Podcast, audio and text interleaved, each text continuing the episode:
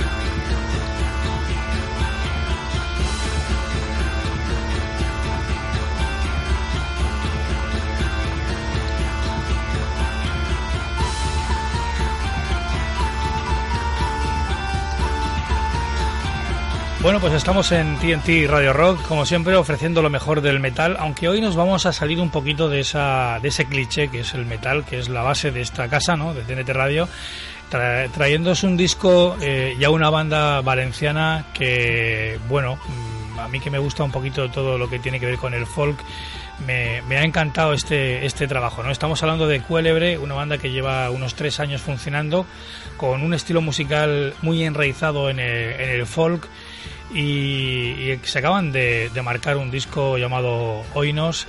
Eh, no sé si lo he pronunciado bien. Buenas tardes, tengo a Yandros y a Paco. Buenas tardes.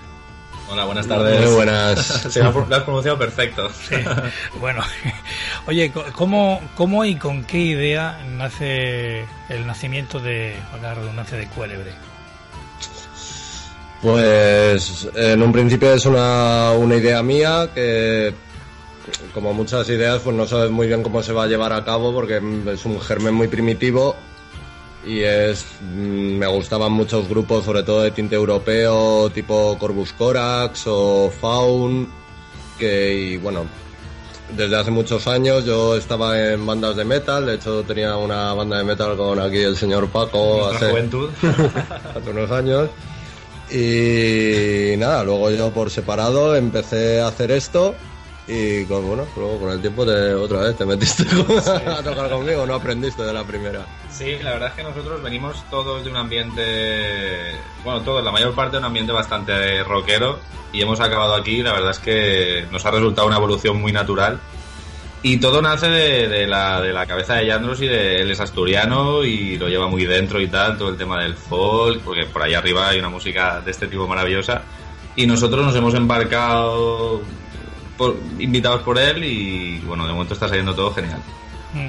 Hablabas de Corvus Corax, eh, hablamos de influencias, bandas, no sé, yo, yo recuerdo aquellos primeros sin extremo, ¿no? De con los que empecé a escuchar a la banda, bandas como Agalaz, eh, Runedance, eh, a veces en, las voces, ¿no? Algunas partes me recuerdan a, a, esas voces que tiene limpias Arcona, esas voces femeninas. Eh, no sé si las influencias van por ahí o, o son mucho más amplias, ¿no?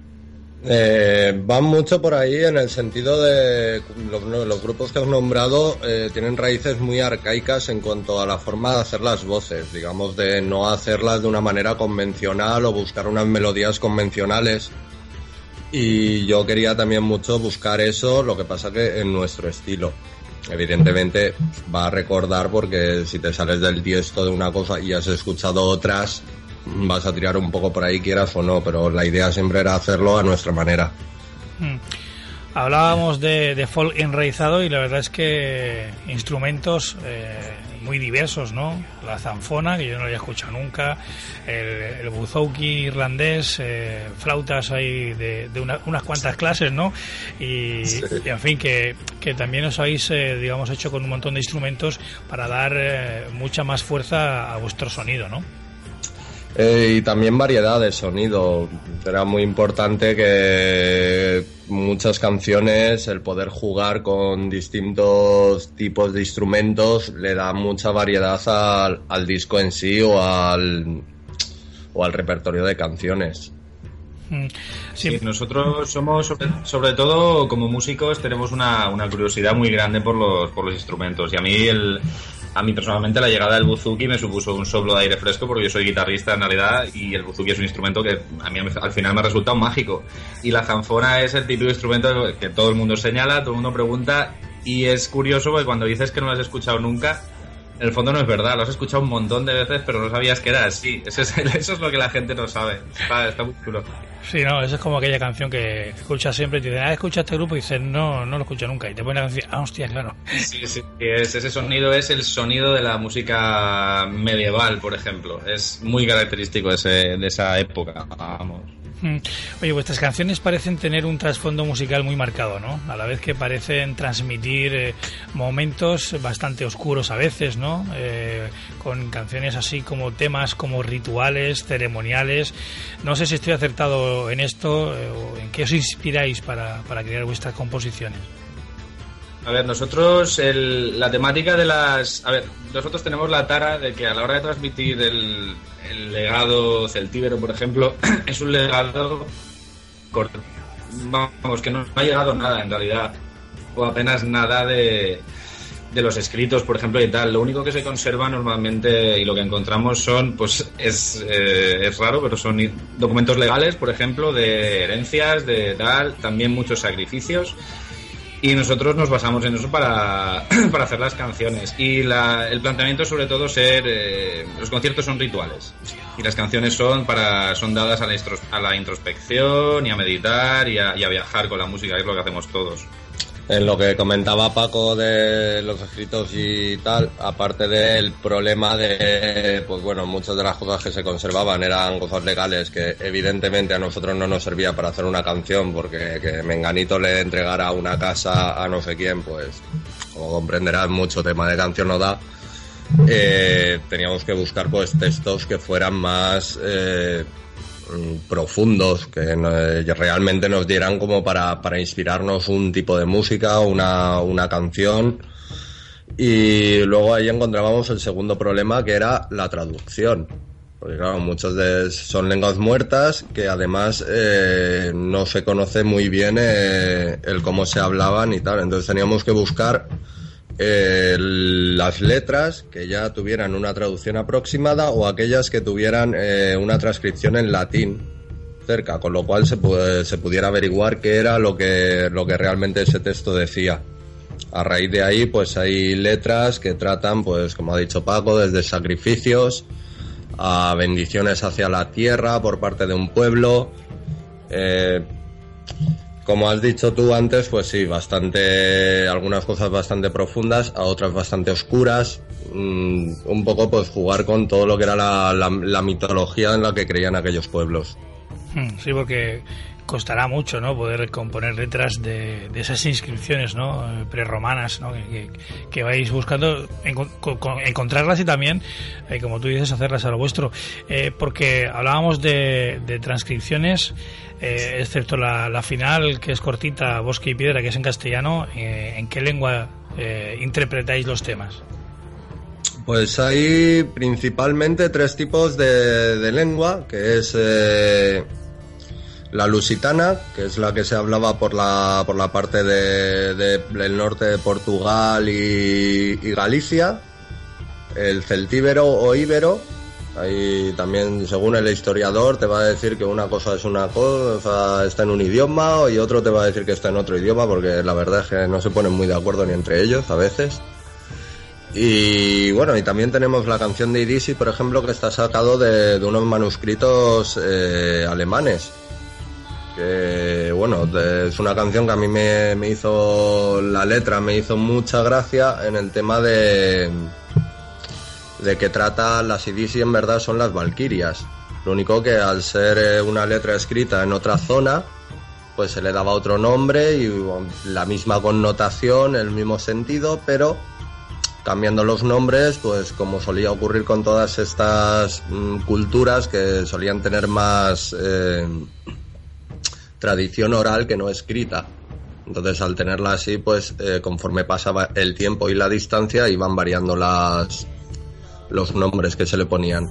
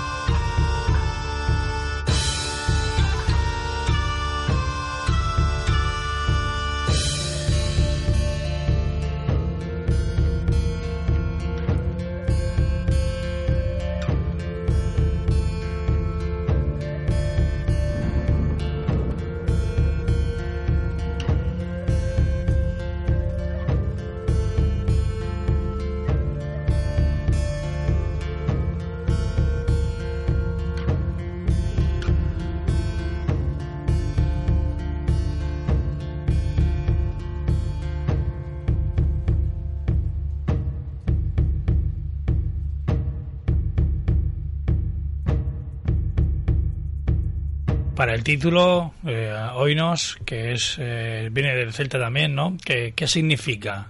¿Qué, qué, significa para vosotros también? Pues tiene dos significados claros, que uno es significa uno en celtíbero y otro el otro significado que tiene es principio. A mí me pareció muy adecuado porque al ser el primer disco, pues es el principio de algo, o por lo menos esperamos que sea el principio de algo y que siga para, para mucho más. Mm. Eh, lo de Cuélebre, llamaros así, viene de... Pues esto, Cuélebre, viene como gran parte de, lo que está acabando siendo este grupo de, Asturias, en particular de, la, de Yandros y de su herencia asturiana. Y el culebre es un animal mitológico que podría, podríamos equipararlo al dragón, por así decirlo. Debo decir que no. Pero es un error que los de fuera suelen una sierpe alada. Eh, y diréis, sí, eso es como un dragón. No, no, es lo mismo. y bueno, el cuélebre era un animal mitológico. Una de las cosas que, aparte de que es algo muy típico de Asturias y que para mí me servía como una manera de, atar lazos con, con aquello, porque vivo muy lejos de allí, ya son muchos años los que no puedo visitar mi tierra. Eh, el, sentido que tiene el significado del animal es, es genial en sí. Eh, guardaba tesoros, también custodiaba las sanas.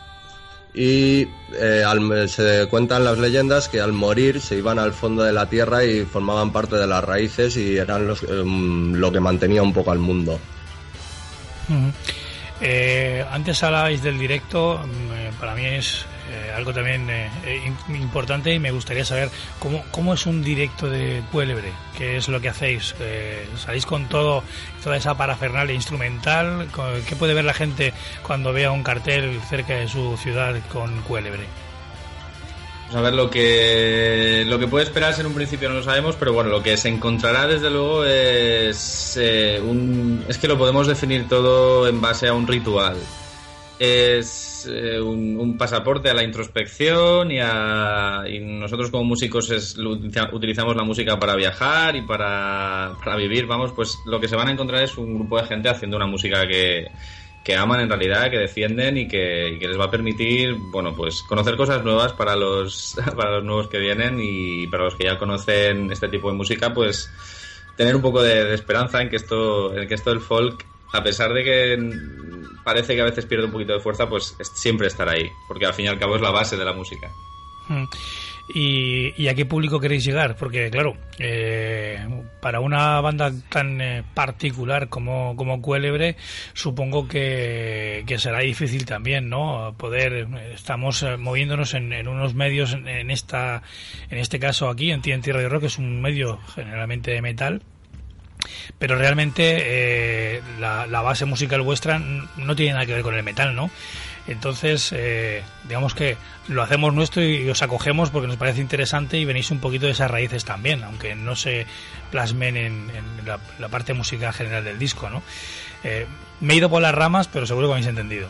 Sí, sí, a ver, sí, nosotros, el, principalmente por esto que dices de que has decidido contactar con nosotros, lo curioso de esto es que la, la, música folk es la base de todo y en nosotros nos encontramos a un público muy diverso. El, hay gente que viene del black metal, porque es que, claro. Sí, de hecho, hay muchos blackers sí. a los que les mola esto. sí. No sabemos, o sea, no tenemos muy claro el, el motivo o la razón, pero sí hay mucho.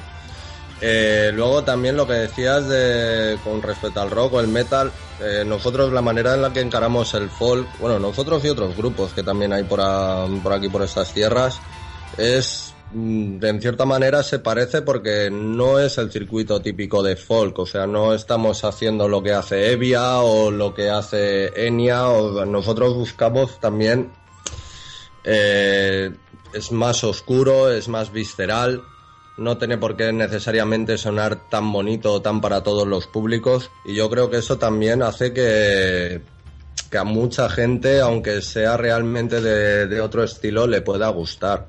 También el, el, las atmósferas que tenemos, el ser en muchas ocasiones algo oscuros.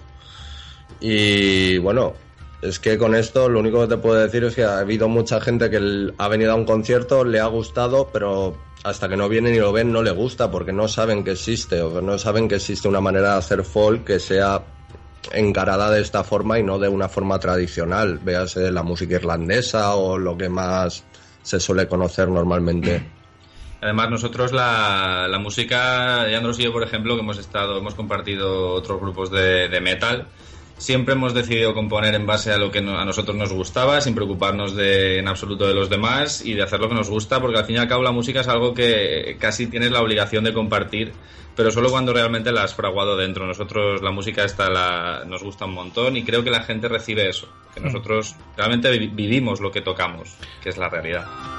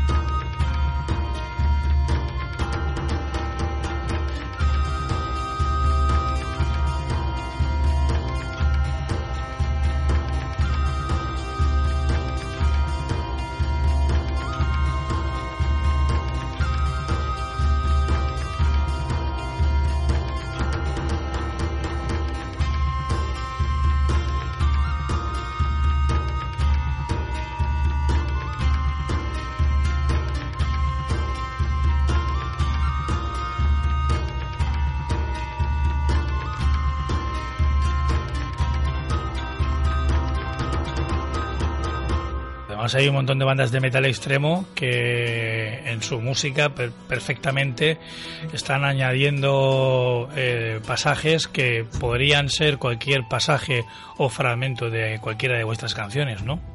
Sí, por supuesto. Y eh, además nosotros, para que veas también algo muy curioso, nos, mm, por lo que sea, por desconocimiento, por lo que sea, nos etiquetan muchas veces de metal, nos han de metal medieval, por ejemplo, o de folk rock. Y para que veas la, la energía que podemos transmitir porque realmente nos gusta lo que hacemos y que, no sé, incluso los fans del rock nos ven como rock, los fans del metal nos ven como metal, o sea que se suele extrapolar también lo nuestro al, a los otros estilos que escuchan la, la, gente, vamos.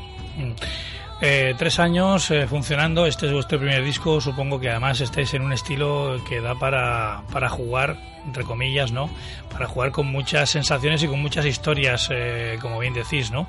y estoy segurísimo que aunque este disco se está fraguando ahora su promoción y está calentito, está recién sacado, ya tendréis en mente un montón de, de nuevas historias para, para un próximo trabajo. Seguro que sois mentes inquietas, ¿no? Sí, bastante. Nosotros pecamos de pecamos por exceso siempre. No, nosotros no paramos de componer nunca. Y Andros ya nos ha nos ha augurado mucho trabajo para el siguiente disco porque ya tendrá preparadas muchísimas canciones y todos somos muy inquietos. Si estamos aquí en el fondo es por inquietud y, y, gracias a la inquietud hemos encontrado el lugar en el que al final queríamos estar. Pero sí, somos muy, muy inquietos musicalmente. Pues desde TNT Radio yo lo único que puedo decir es que animar a la gente a que bueno, está descubriendo algún fragmento en esta entrevista de este Oinos, eh, pero bueno, eh, creo que Cuélebre se merece un, una escucha ¿no? un poquito más, eh, más detenida para dejarse llevar un poquito por esa música y sobre todo por esos eh, momentos eh, oscuros, como bien decía, cerrar los ojos y no recuerdo cuál era ese disco de Fin Troll, ¿no? Que está grabado así como en unas ciénagas ahí, que es muy acústico, muy, muy en no, no, en una onda igual, pero no recuerdo, me acaba de ocurrir, ¿no? Sí. Pero, pero es uno de esos discos que te gustan, ¿no? Que te, te, te sientas, cierras los ojos, los escuchas y parece que te puedes inventar cualquier historia le viene bien en tu mente para, para vuestra música de fondo. Enhorabuena por este disco. Muchas gracias. Muchas gracias. Y como suelo decir siempre en la radio, si no lo digo, reviento, tenéis ese minuto de gloria para venderle a la gente este Oínos. Bueno, pues a ver, nosotros se puede resumir en realidad muy fácil. Eh, esperamos que la gente le guste Oinos porque es lo que, lo que queremos. Y si no gusta a unos, pues otros vendrán porque siempre están saliendo, siempre sale gente que descubre este tipo de música y que le acaba gustando. Bueno, y que la música es cuestión de gustos, puedes hacerla muy bien, puedes hacerla lo que quieras, pero te puede gustar o no gustar y es totalmente legítimo. Pero bueno, una oportunidad desde luego creo que se le debe dar es posible que para alguien se sorprenda. Y para cerrar, ¿cuál sería para vosotros el tema más representativo de Cuélebre en este Avinos? a ver, representativo. Ahora mismo estamos probando temas nuevos y los tenemos ahí muy en la cabeza, pero el tema que, para mí personalmente, el que define a Oinos, porque yo los conocí, conocí a Cuélebre gracias a ese tema y es el que siempre me ha marcado, es Fodder for the Raven. Bien, pues es el tema que abre el álbum y con él pues vamos a cerrar eh, esta entrevista. Muchas gracias a Yandros y Paco por estar con nosotros, por presentarnos este Hoynos, el primer trabajo grande de Cuélebre. Mucha suerte en los propósitos que os hayáis marcado para este, para este trabajo. Muchísimas gracias. a ti por darnos la ocasión de explicarnos y de comentar este disco. Muy bien, pues eh, son Cuélebre.